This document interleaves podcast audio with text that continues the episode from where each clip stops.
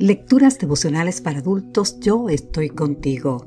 Cortesía del Departamento de Comunicaciones de la Iglesia Dentista del Séptimo Día Gascue en Santo Domingo, capital de la República Dominicana. En la voz de Sarat Arias. Hoy, 22 de diciembre, nunca tendrá hambre. En el libro de San Juan, capítulo 6, versículo 35, nos dice, Herodes el Grande, el rey que ordenó el asesinato de todos los niños de Belén menores de dos años, fue un gran constructor de lujosas fortalezas. Hoy se pueden ver los restos de Maqueronte, una fortaleza construida en el desierto, Masada, un asombroso complejo ubicado en las inmediaciones del Mar Muerto. El Alexandreón, que está ubicado en el Valle del Jordán Precisamente uno de sus más lujosos palacios se hallaba a solo 5 kilómetros, es decir, 3 millas de Belén, la ciudad donde nació Jesús. Allí en la cima de una preciosa colina levantó el Herodión su palacio real.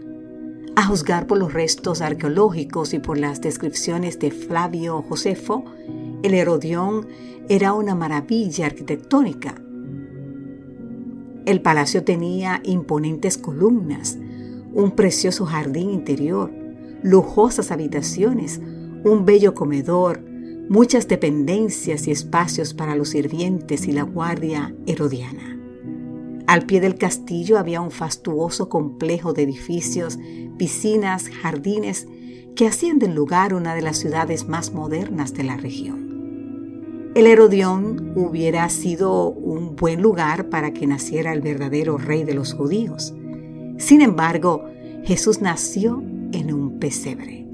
¿Sabes por qué? Lucas 2.7 nos dice un pesebre porque no había lugar para ellos en el mesón.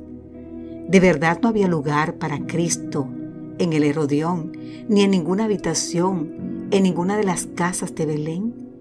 Con independencia de la actitud de la gente a la llegada del Hijo del Dios al planeta, en realidad Jesús nació en el lugar que Dios le había designado.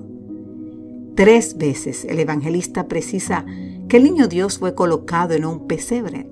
Lucas 2, 7, 12 y 16. Una especie de recipiente donde se colocaba la comida de los animales. Jesús fue colocado en un pesebre porque Él vino a esta tierra como el pan de Dios, que descendió del cielo para dar vida al mundo. San Juan 6:33.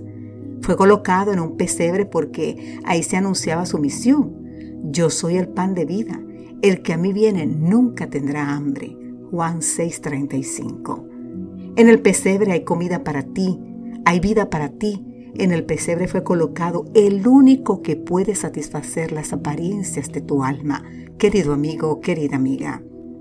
Jesús vino para ser tu alimento, mi alimento, para satisfacer tus más grandes vacíos. Y por eso no nació en el Herodión, sino en un pesebre. Que Dios hoy te bendiga en gran manera, querido amigo, querida amiga.